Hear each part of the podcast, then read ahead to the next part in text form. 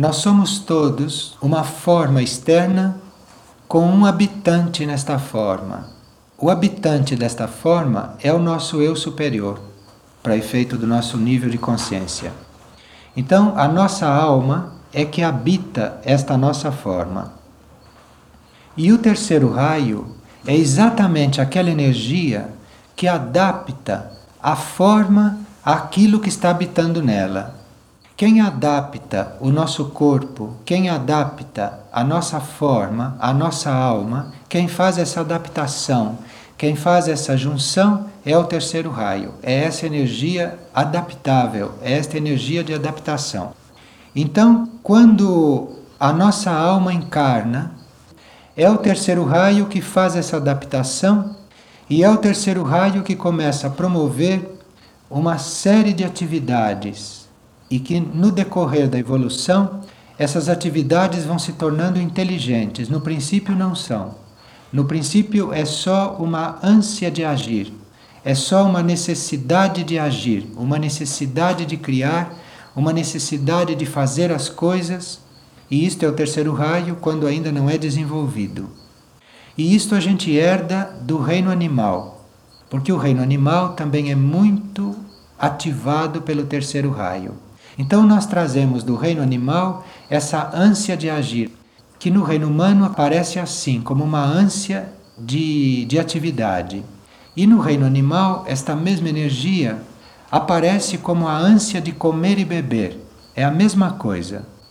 Tem muitos homens que ainda têm ânsia por comida, têm muito interesse por comida e por bebida. Isso é exatamente um resto do reino animal que ainda permanece, e isso tem a ver com o terceiro raio. Esse interesse pela comida e pela bebida, essa ânsia, essa gula, isso no homem não é mais atual. Isso é o terceiro raio no animal que está fazendo. O homem que ainda traz isso tem que trabalhar isso, e depois disso trabalhado, isso vai se transformar na ânsia, na gula de fazer as coisas, na gula de ter uma atividade. Então, o terceiro raio tem uma função muito grande, mesmo enquanto ele não é desenvolvido. Porque quando ele apresenta no homem, quando ele suscita no homem não evoluído, essa ânsia de fazer as coisas, essa ânsia de trabalhar, essa ânsia de criar, essa ânsia de se movimentar, de não parar, ele está servindo como instrumento de experiência para a alma. Porque a alma que está encarnada no indivíduo, através dessa movimentação toda, ela faz uma série de experiências. Então, o terceiro raio no indivíduo não evoluído é aquilo que o faz agir simplesmente, que não o deixa parar, que o leva a se movimentar o tempo todo Enquanto isso, a alma está passando por um processo, a alma está experimentando muitas coisas através daquilo. Aí começa então a evolução do terceiro raio dentro do indivíduo. E essa ânsia de fazer, essa ânsia de se movimentar, toda essa atividade vai se transformando lentamente com o decorrer da evolução numa atividade intelectual numa ânsia de atividade intelectual, numa necessidade de desenvolver o intelecto, uma necessidade de desenvolver a mente. E aqui então tem muitas implicações com o quinto raio, que é um raio também muito mental. Mas esse interesse pelo intelecto, esse interesse pelo desenvolvimento mental, esse interesse pela cultura, esse interesse pela vida subjetiva, isto é uma instigação do terceiro raio, dessa atividade inteligente, já numa outra fase das suas modificações. Então a gente passa do interesse pela comida e pela bebida e da gula de tudo isso para o interesse pela atividade, pela necessidade de agir, pela necessidade de se exteriorizar e de criar coisas e de se movimentar. E depois isto evolui para o interesse intelectual, isto evolui para esse interesse mental, para essa nova forma que é toda uma progressão. E tudo isso é o terceiro raio, desde o reino animal até o reino humano. Enquanto o terceiro raio faz isso, seguindo esse trajeto, ele é como se nos preparasse para experiências e como se nos instigasse às experiências. Quando ele vai se transformando numa atividade intelectual e mental em nós, é ele que seleciona e é ele que cria em nós aquela atividade seletiva, é ele que nos coloca na posição de discernir. Então é o terceiro raio que equilibra em nós todos os impulsos do segundo, aquele impulso do desejo, aquele impulso do amor, porque o amor indiscriminado é como a fome nos animais. Então é o terceiro raio que começa a fazer com que a gente selecione esses impulsos do amor. Então o amor vem como desejo de fazer as coisas, o amor vem como preferência por certas pessoas, o amor vem naquela série de manifestações não evoluídas que nós já vimos no estudo do segundo raio. Mas o terceiro raio chega aí e coloca uma atividade discriminativa. O terceiro raio nos estimula a discernir entre todos esses impulsos do amor. E através desse discernimento, através dessa escolha, através dessa lucidez que é o terceiro raio que traz, é que o amor também consegue evoluir, é que o amor consegue se desenvolver sem nos levar para um campo de dispersão, que ele também pode nos levar a isso. E depois que o terceiro raio desenvolveu em nós a capacidade intelectual, ele cuida de adaptar esta nossa capacidade intelectual à nossa capacidade de sermos ativos, então a gente não vai mais ser ativo indiscriminadamente. A gente vai juntar a atividade com o intelecto. Então vai começar a perceber aquilo que está fazendo. Vai começar a discernir antes de fazer uma coisa. Vai começar a ver antes como aquela coisa deve ser feita. Em que proporção aquela atividade vai entrar na nossa vida. Isso tudo é trabalho do terceiro raio. Então vê-se que é um raio bastante importante. Então, no homem pouco evoluído, ele é um raio que coloca o homem em atividade, simplesmente, e a energia dele pode se dispersar. Quando este raio já está bastante ativo e o homem já desenvolveu os outros aspectos dele, ele então coloca este homem numa atividade discriminativa. O homem escolhendo aquilo que ele vai fazer. O homem percebendo aquilo que é para ser feito daquilo que não deve e não só se entregar a uma atividade. E há terceiros raios que hum, hoje na raça humana que já conseguem ter uma atividade completamente inteligente, que já conseguem estar completamente imbuídos desse Espírito Santo na hora em que eles vão agir, na hora em que eles vão realizar um trabalho. Há pessoas que pensam que receber o Espírito Santo é fazer aquelas manifestações muito efusivas que as pessoas fazem, mas aquilo é ainda o terceiro raio nas suas primárias manifestações. O Espírito Santo é uma atividade extremamente ponderada, é uma atividade extremamente sábia, não é um impulso, não é uma manifestação de plexo solar, não é uma manifestação emotiva há muitos movimentos que são ligados ao terceiro raio e que apresentam essas manifestações de terceiro raio bastante emocionais, bastante ligadas ao emocionalismo, aos impulsos, aquelas manifestações impulsivas. Isto não é o terceiro raio evoluído, isto não é o Espírito Santo em toda a sua função. O Espírito Santo em toda a sua função é aquele que liga a vontade superior com a sabedoria. Então, quando ele se manifesta, a atividade é completamente inteligente, é uma coisa completamente suave. Suave no sentido dela abrir caminho, dela se apresentar como vontade superior e como sabedoria ao mesmo tempo, e não só como impulso, e não só como manifestação ativa em si. O amor puro é uma coisa que une com tudo, e antes desse amor poder fluir dessa maneira, é necessário que todos os outros raios estejam equilibrados com ele e que os canais do homem estejam completamente purificados. Senão, esta energia do puro amor, ela pode desintegrar o homem, porque faz com que o homem se lance a tudo e a todos.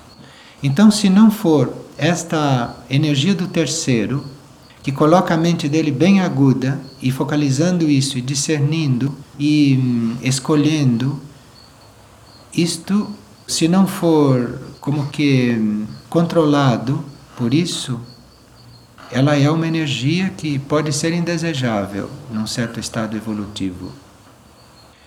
Claro que tudo limita e tudo pode ajudar, dependendo de como aquilo é visto, de como aquilo é recebido, de como aquilo é trabalhado.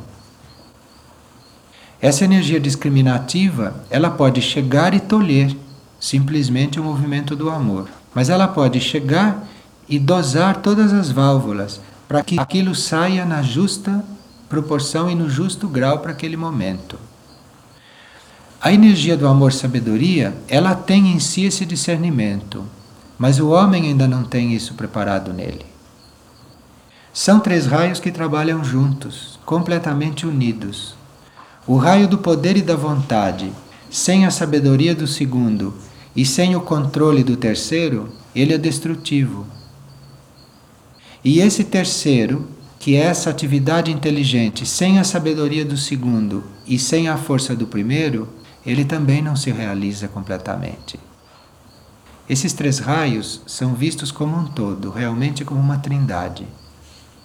E os outros aparecem a partir deles. No reino animal, esse raio aparece como o instinto animal. É esse raio que produz o instinto. Então, ele é bem evidente no reino animal. E é importante a gente ter uma clara ideia a respeito desse raio da inteligência ativa, porque é uma nossa tarefa termos um relacionamento correto com o reino animal. A vida humana trouxe muitas coisas da vida animal e trouxe um corpo físico animal. A única diferença é que no homem ele teve uma organização superior por causa de chakras, por causa de centros que os animais ainda não têm ativos e no homem já tem ativos, que são os centros superiores. Mas quanto à matéria física e quanto à constituição do corpo, ele é um corpo animal. Tanto assim que nós trazemos nesse corpo animal uma série de coisas do reino animal, como sabemos. Trazemos o mesmo material, sólido, líquido e gasoso, e etérico. Trazemos o desejo, trazemos a vontade de comer e de beber, nós trazemos todas essas coisas do reino animal.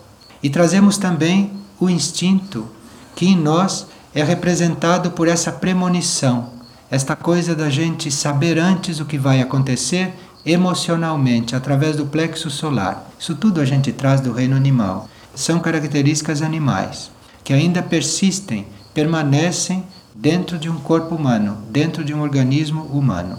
O que é a premonição? A premonição. A premonição faz parte do reino animal. Todo cachorro sabe que o dono vai viajar. Todo gato sabe que o dono vai desencarnar. Ele tem uma premonição inata. E aquilo que passou para o reino humano foi exatamente um resto disso. Importante, não é? Não, não, não é para ser desenvolvido. Isso foi desenvolvido no reino animal. Isso passou para o reino humano para se transformar num conhecimento superior e numa percepção superior. O homem está destinado a saber qual é o plano divino para ele e para o planeta, coisa que nenhum animal pode saber.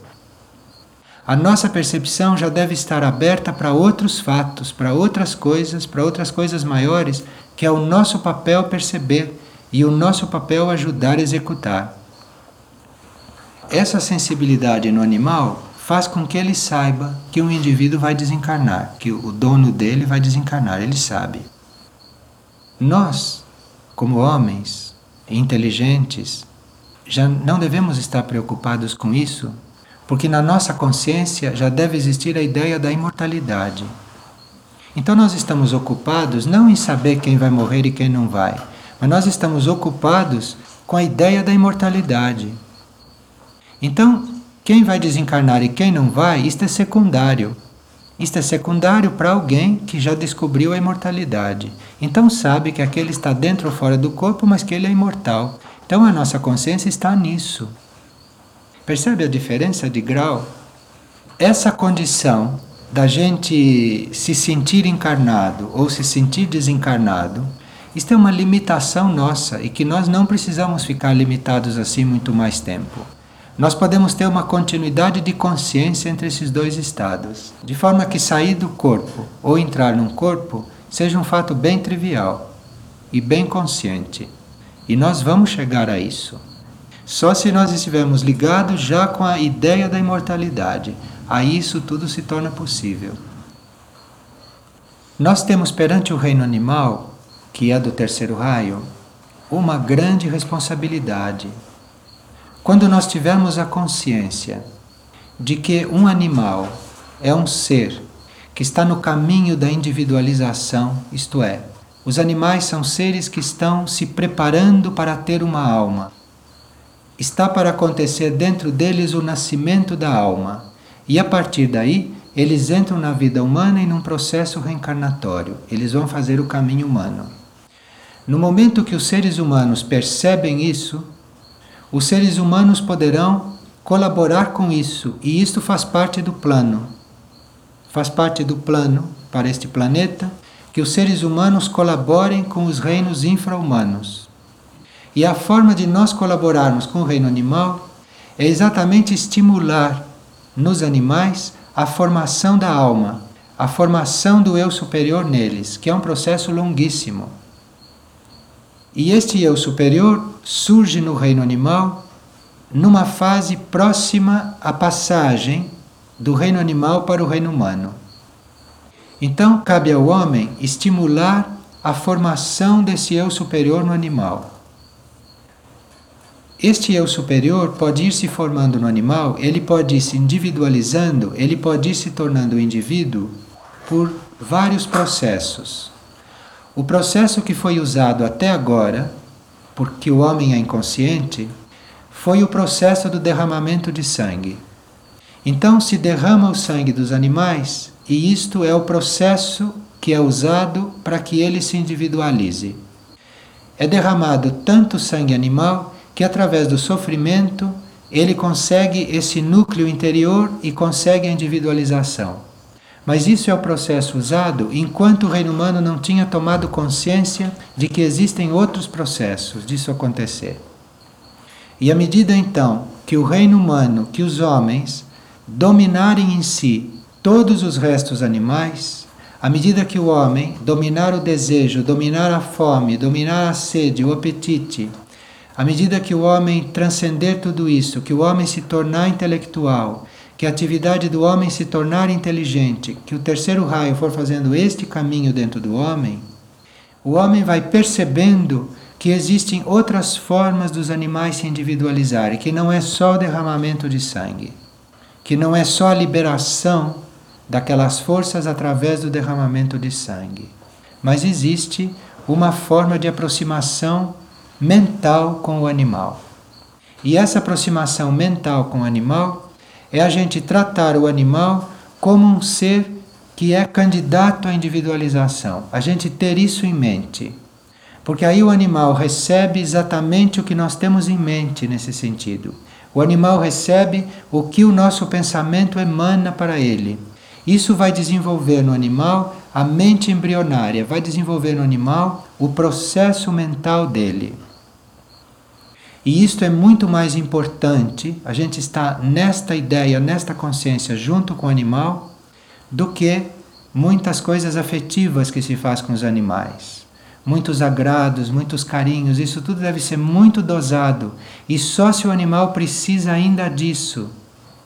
Porque há animais evoluídos que não precisam mais disso, que já passaram dessa fase, que o que eles precisam é que a gente mentalmente, perto deles, fique instigando neles a substância mental, que é para eles se individualizarem.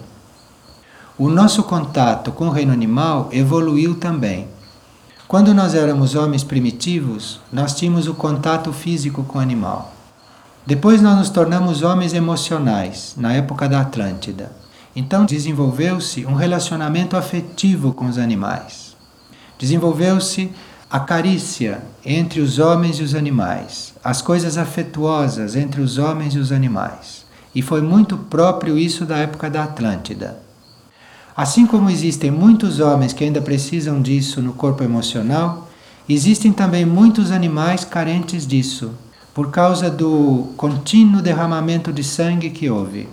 Então nós podemos ainda lançar mão deste processo afetivo para com os animais, de vez em quando, não sempre, porque senão os detém numa fase anterior. Porém, se a gente já pode, com a mente, visualizar a nossa verdadeira participação no reino animal, que é estimular a mente nele, e se a gente começa a agir mentalmente junto dele, se a gente começa a ter uma atividade inteligente junto ao animal, o animal absorve isso, começa a formar, a sua substância mental começa a se organizar, e isto é o caminho para a individualização dele o afeto pelo dono, o amor pelo dono, a fidelidade pelo dono, tudo isso contribui. O processo hoje de maior colaboração com o reino animal é um processo mental. É o processo de eu ter a minha mente lúcida e coordenada perto dele, para que eu vá estimular a mente nele. E quem tem gatos sabe que os gatos, que são animais muito evoluídos quando são evoluídos, detestam coisas emocionais, detestam manifestações emotivas e sentimentais. Os gatos querem distância, os gatos querem onda mental. Os gatos têm já no seu instinto desenvolvido aquela consciência de que eles precisam da onda mental positiva do indivíduo. E para isso não precisa estar perto. Para isso, pode-se estar a metros de distância do gato e se está fazendo aquilo que o gato precisa. Já o cachorro está numa outra situação, o elefante numa outra situação e o cavalo numa outra situação, que são as quatro espécies de animais que abrem a porta para a individualização. Então, o nosso comportamento tem uma maior responsabilidade, nós temos uma maior responsabilidade aí, porque nós somos praticamente o elo para que esses animais ingressem na vida humana em ciclos futuros. Então, se nós temos animais ao nosso redor e se nós emanamos para eles os nossos desejos ardentes, o que é que nós estamos fazendo com esses animais?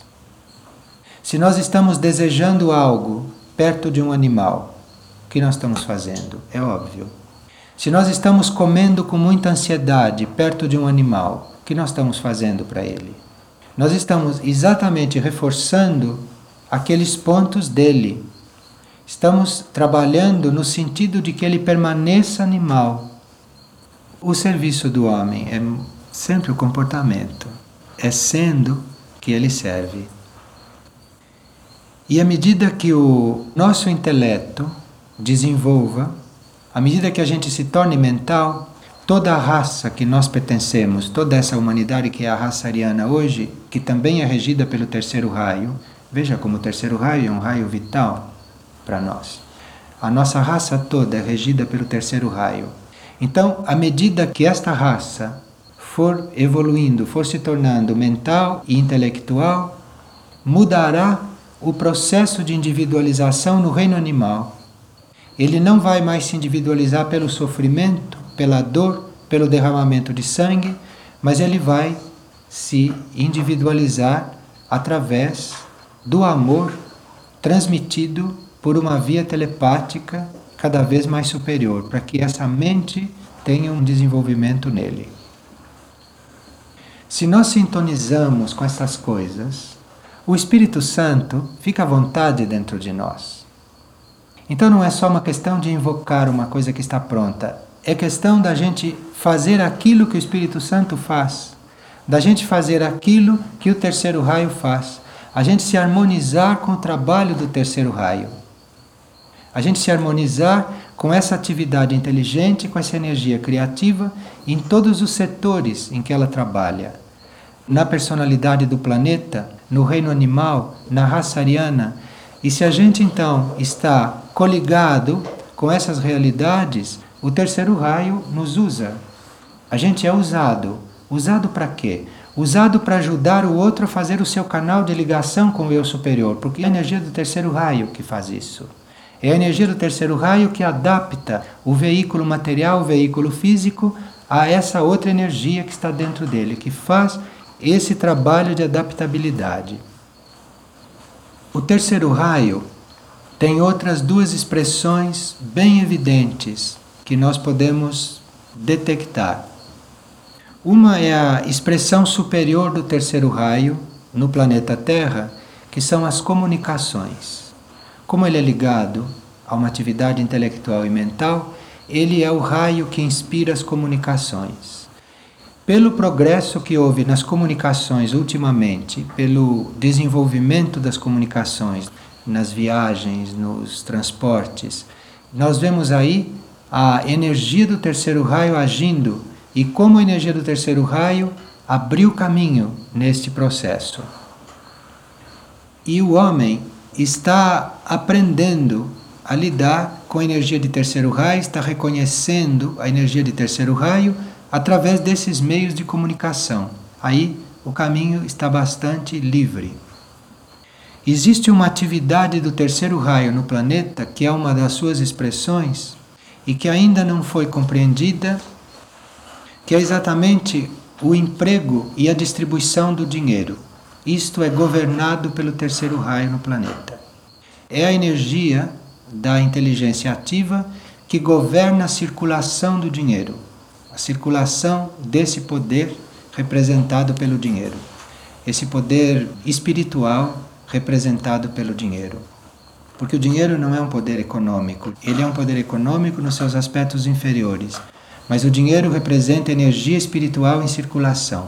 E quando o dinheiro não circula corretamente, o espírito não flui corretamente. Então cria como que tumores no planeta. O planeta fica doente, as pessoas ficam doentes, tudo fica doente, porque esse sistema circulatório do planeta, que é o dinheiro, não flui. Não flui porque nós não sabemos usar o terceiro raio. Nós não sabemos usar esta energia discriminadora e não sabemos usar essa atividade fluente, extremamente adaptável. Porque o terceiro raio, realizado na circulação do dinheiro, seria levar o dinheiro intuitivamente lá onde o dinheiro é necessário.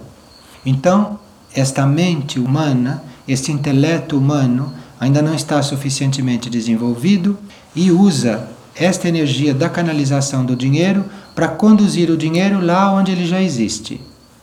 De forma que isso, isto em geral, isto faz com que se criem focos de não fluência da energia espiritual, que é representada pela moeda, que é representada pelo ouro, é representada pelo dinheiro.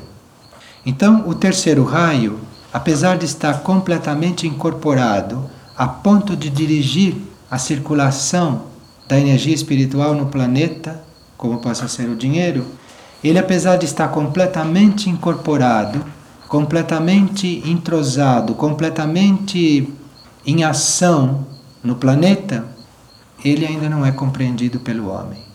O intelecto do homem ainda não chegou a compreender o valor dele.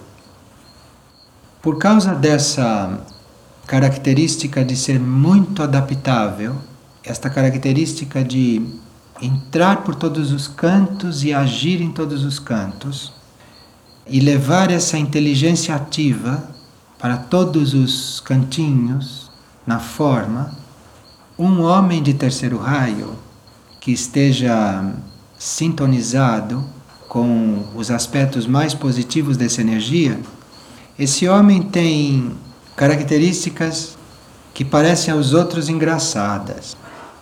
Um homem de terceiro raio, ele pode deitar neste chão e dormir sem a menor preocupação de travesseiro, de colchão, de lençol, todas essas coisas de outros raios. Ele é capaz de deitar aqui e dormir com a mesma facilidade com que ele deita numa cama macia. Então, se vocês encontram um terceiro raio, um terceiro raio já consciente, é inútil ficarem com excesso de zelo e de cuidados e ficarem pensando no bem-estar material dele, porque para ele isso não tem sentido. Ele tem já nele a energia da adaptação. Então ele pode deitar aqui como quem deita numa cama. É aqui que eu tenho que dormir, eu deito e durmo. Eu não crio nenhum problema se eu sou de terceiro raio. Se eu sou de outros raios, eu crio. Quero até montar um quarto aqui para eu dormir, fazer uma cama para cá. Mas isso não é o terceiro raio.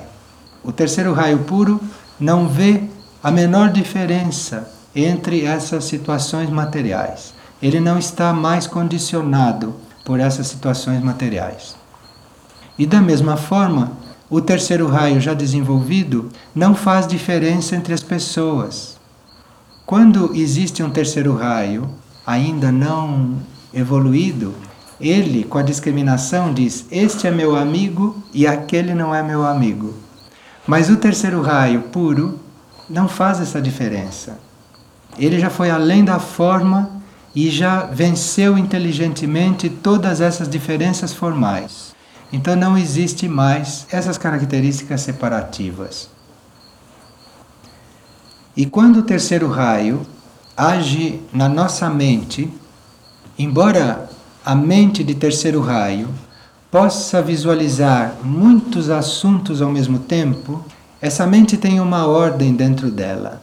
E embora ela veja aqui nesta sala muitas coisas e ao mesmo tempo ela esteja vendo o que tem que ser feito depois, o que está acontecendo lá no jardim, o que é para ser feito o ano que vem, ela está vendo isso tudo, mas essa mente não está caótica, não está misturando essas coisas.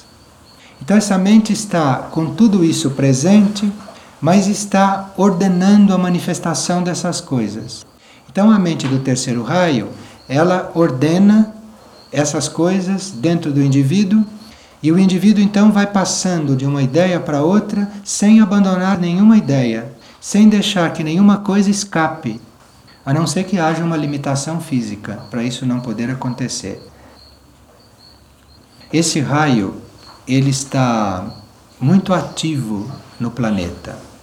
Desde 1400, desde o ano de 1400, que ele iniciou um ciclo grande de manifestação. Porém, por volta de 1800, por volta de 1870, ele chegou no auge dessa sua manifestação e, embora ele esteja manifestado, ele está começando a entrar em declínio. E é por causa desse declínio que nós encontramos certas formas muito cristalizadas. Então, ele por não estar mais em ascensão num dos seus ciclos menores, ele está mantendo algumas formas muito cristalizadas. Então, a mente de terceiro raio, o homem de terceiro raio na mente, deveria cuidar para não se cristalizar em ideias. Porque, assim como o terceiro raio apresenta a ideia lúcida, como ele permanece, ele tende a cristalizar. Então, se não entrar aquele discernimento e se não entrar uma atenção contínua e principalmente um despreendimento e principalmente uma atitude de hum, não apego, de desapego, todas aquelas coisas boas que o terceiro raio trouxe podem ficar cristalizadas. Por causa do próprio movimento dele que é de voltar sobre si mesmo neste momento. Embora ele ainda tenha um ciclo de manifestação muito longo, como a gente está vendo pela atividade do mundo.